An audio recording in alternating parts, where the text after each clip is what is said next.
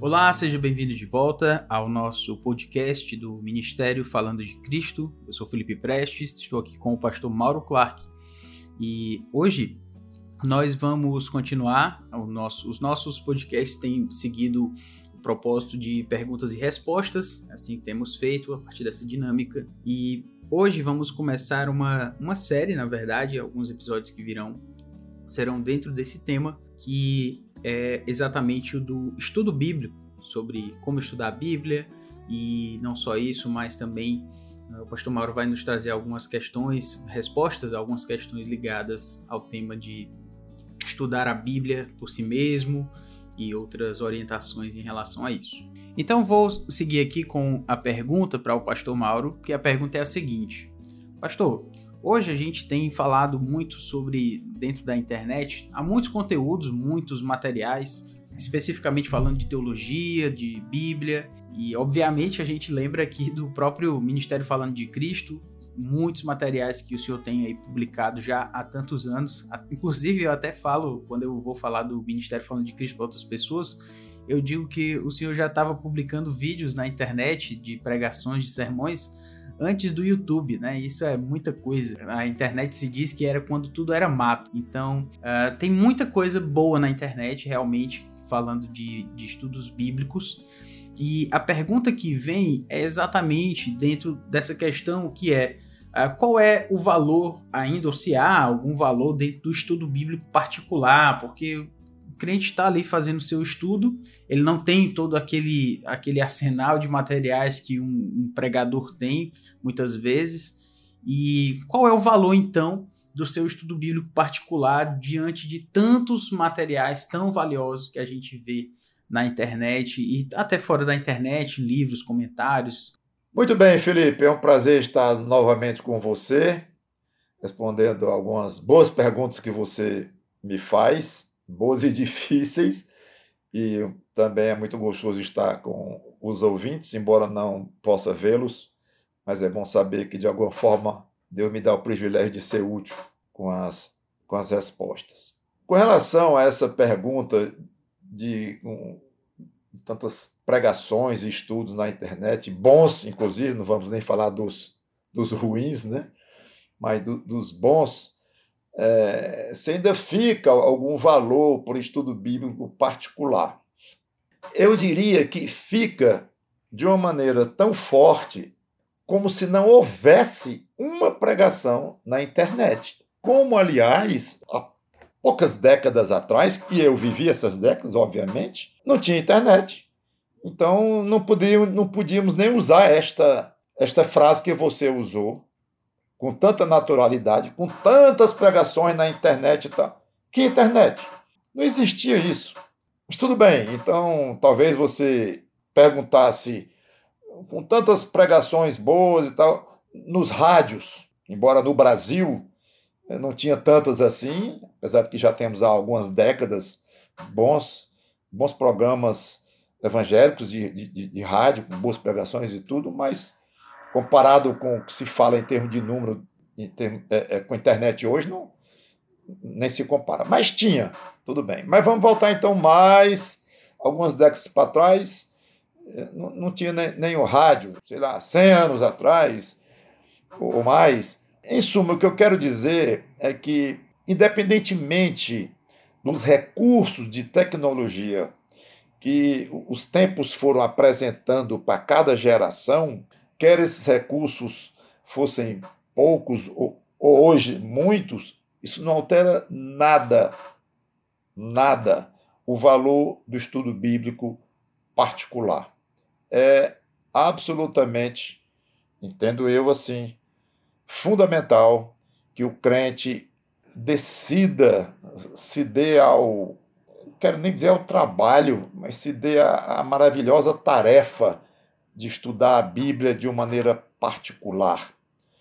E só essa expressão de maneira particular já vai ser muito abrangente, porque cada um tem a sua maneira de estudar, tem a sua seu nível de educação e instrução, a sua profundidade, que gosta de chegar nas coisas, seus recursos paralelos para ajudarem esse estudo e, e tudo mais.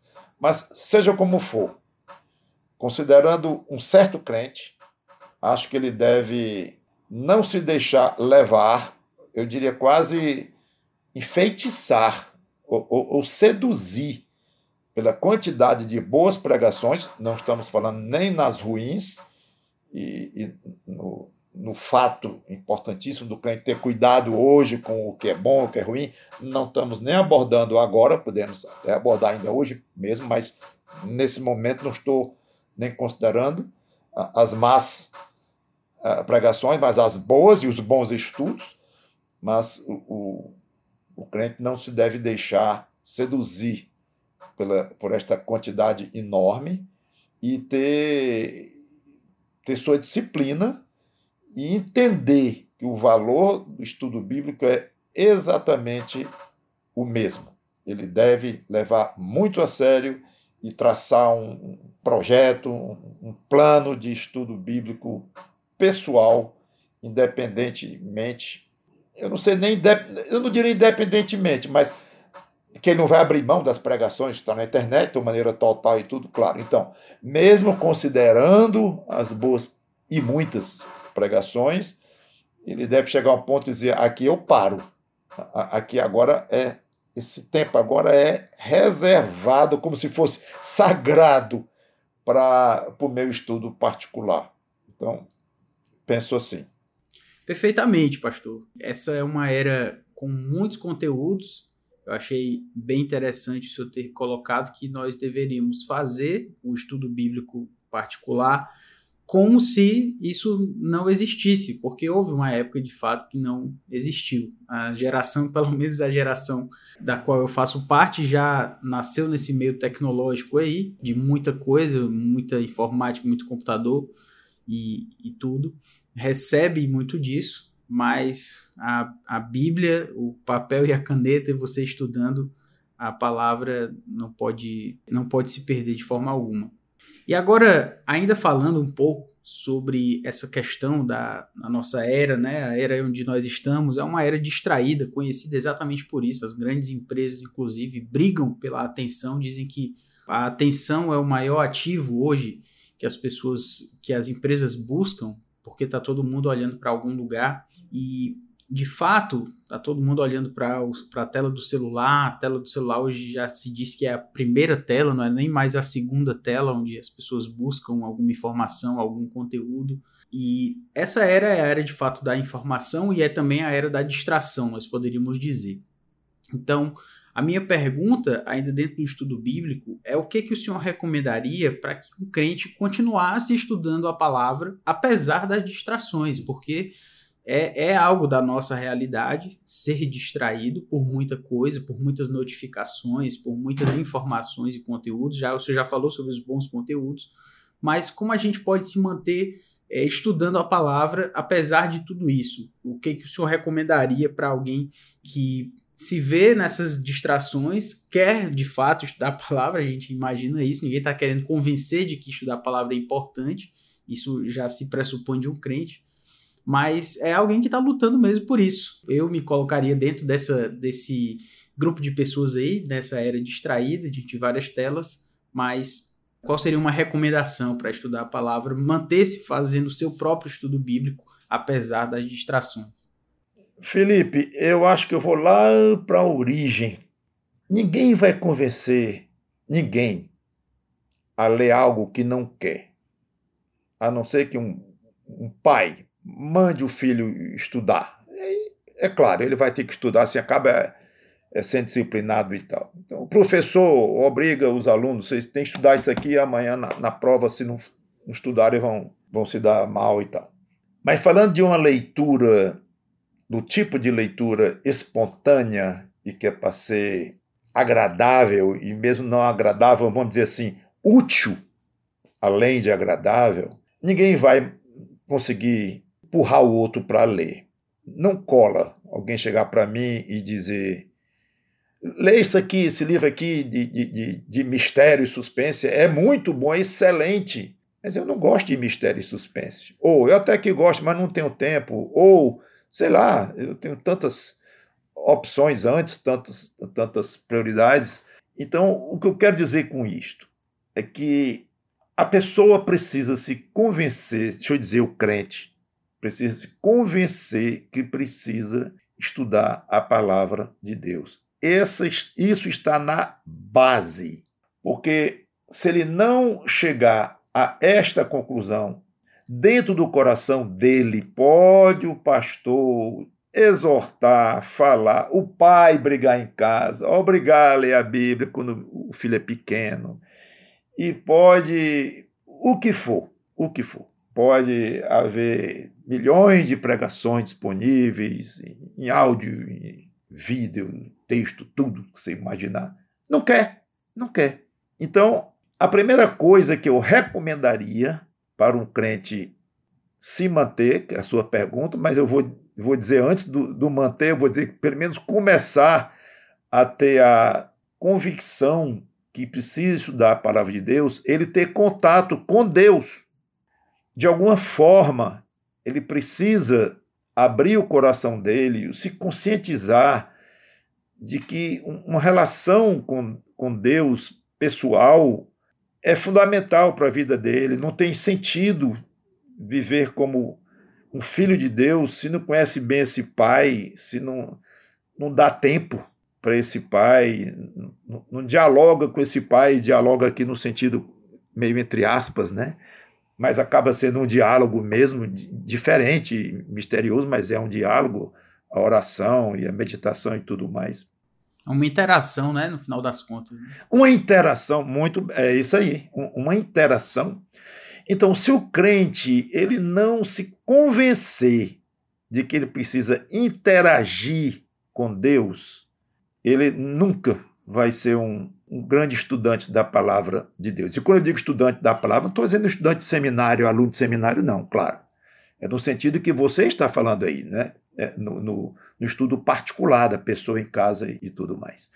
Então, a primeira coisa que eu recomendaria é a pessoa encostar, encostar mais, se achegar a esse Deus, porque daí virá, através da resposta ou da reciprocidade do Espírito Santo na alma desta pessoa, o Espírito Santo vai certamente dará mais sede, vai dando mais sede para aquela pessoa conhecer mais a Deus. Pronto.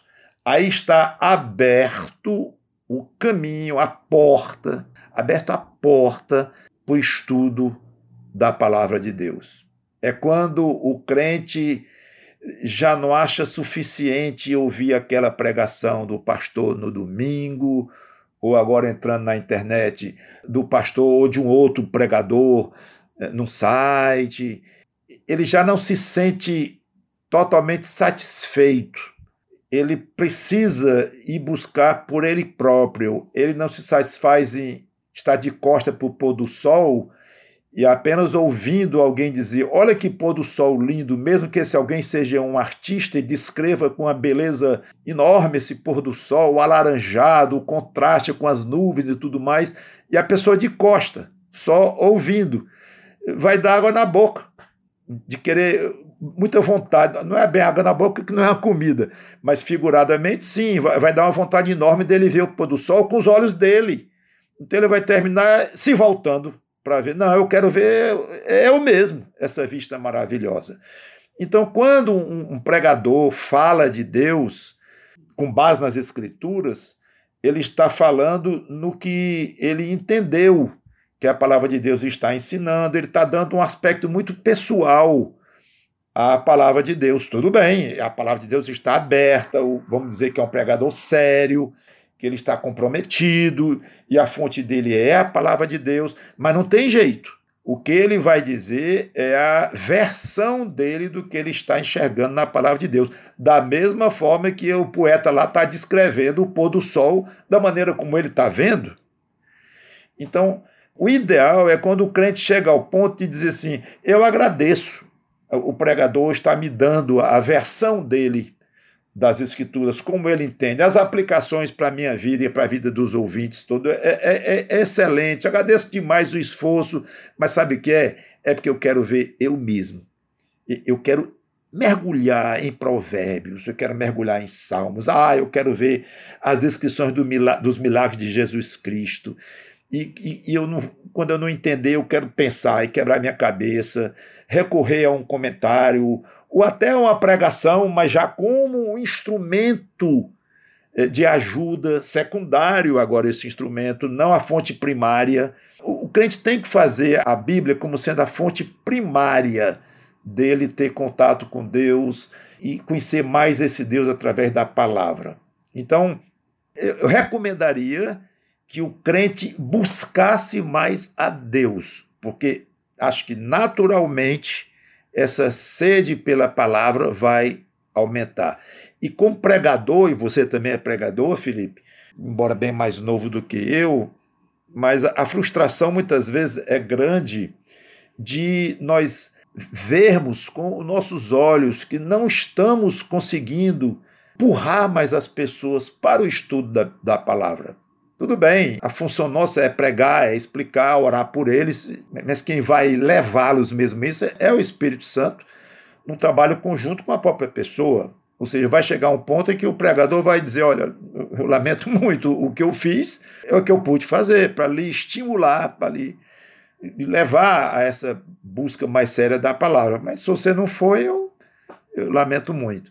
Né? Então, é, eu acho que o, o crente deve buscar, de alguma forma, valorizar mais a interação, usando a palavra que você usou, que eu gostei demais, com Deus. Daí o estudo virá de uma maneira mais automática. Agora, se você quiser, depois eu falo é, para quem já está com essa vontade, sugestões para método, coisa assim. Mas eu vou parar aqui em termos da sua pergunta para ver se você quer fazer alguma, algum complemento. Acho que eu falei já bastante com essa pergunta, mas eu precisava dizer isso. É, é ir para a essência, Felipe. Sim, pastor. Eu, eu anotei duas palavras aqui, literalmente, quando o senhor estava falando, a palavra versão e a, a expressão fonte primária porque de fato eu acredito que exatamente por conta desses muitos recursos, muitos materiais, como o senhor mencionou, muita gente acaba tendo a visão de Deus, a visão da Bíblia, somente a partir de outros, de uma perspectiva realmente já secundária daquilo que é a fonte primária, que é o próprio Senhor. Então, se alguém está com muita, muita sede mesmo, literalmente, sede de água de fato, é, se ela tiver diante de um copo d'água, o celular dela pode estar tá chamando ali, pode ser quem for, ela vai matar a sede dela, né? Perfeitamente. Não, não tem. É, se você está com muita vontade, querendo muito, isso é o, é o que é o primordial mesmo. Eu gostei do fato de que exatamente o senhor voltou para a essência e era o que a gente estava buscando. E, e me ocorreu Jesus Cristo dizendo: quem tem sede, venha a mim e beba. Então, estamos falando de bebê, né? Embora agora estamos falando espiritualmente, como ele usou, mas quem tenha sede, vá ouvir pregação, vá para a igreja e vá ouvir o seu pastor. Pode até ser que termine assim. Claro, eu vou me expor à palavra através da pregação do pastor, eu vou me expor através da aula na escola dominical, eu vou me expor a, a, através de uma leitura de um, de uma boa biografia de, de um crente, tudo bem, mas tudo isso é secundário. Quem tenha sede, venha a mim e beba. Então, ele é a água. E ele disse que é a fonte da água viva. Então, o crente que não tiver sede de Cristo, ele nunca vai ser um estudante sério da palavra de Deus. Perfeito. Muito obrigado, pastor, pela resposta. Chegamos no âmago, eu acredito. Eu vou. É, o senhor até mencionou aí que é, o senhor quer, é, pode falar sobre essa questão de, de dicas e orientações, é a melhor palavra orientação, na verdade, sobre aqueles que já querem querem aprender mais, mas é, a gente vai deixar isso para o nosso próximo episódio, porque de fato era uma pergunta que eu já iria fazer também mas temos chegado aqui ao nosso tempo. Então, já agradeço ao senhor uh, pela resposta e eu vou já dar as. Uh, já vou finalizar aqui com os nossos ouvintes. Tudo bem? Muito bem, foi um prazer estar aqui novamente, Felipe, e Até a próxima e, e a todos vocês um, um grande abraço em Cristo. Amém.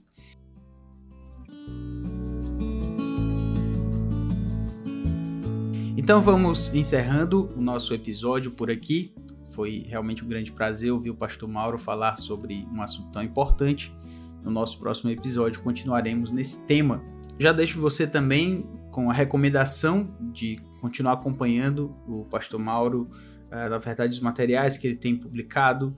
Temos o site falando de cristo.com, está na descrição deste episódio, você pode acessar ali muitos desses conteúdos, pregações, áudios, vídeos, muitos materiais ligados à edificação, à vida cristã. Então, recomendo você acessar esse material, mas lembrando inclusive das próprias palavras que o pastor Mauro trouxe aqui, e ele sempre fala sobre isso em relação aos seus próprios conteúdos, que em primeiro lugar está o seu estudo bíblico e aquilo que você deve buscar como fonte primária, como foi colocado aqui.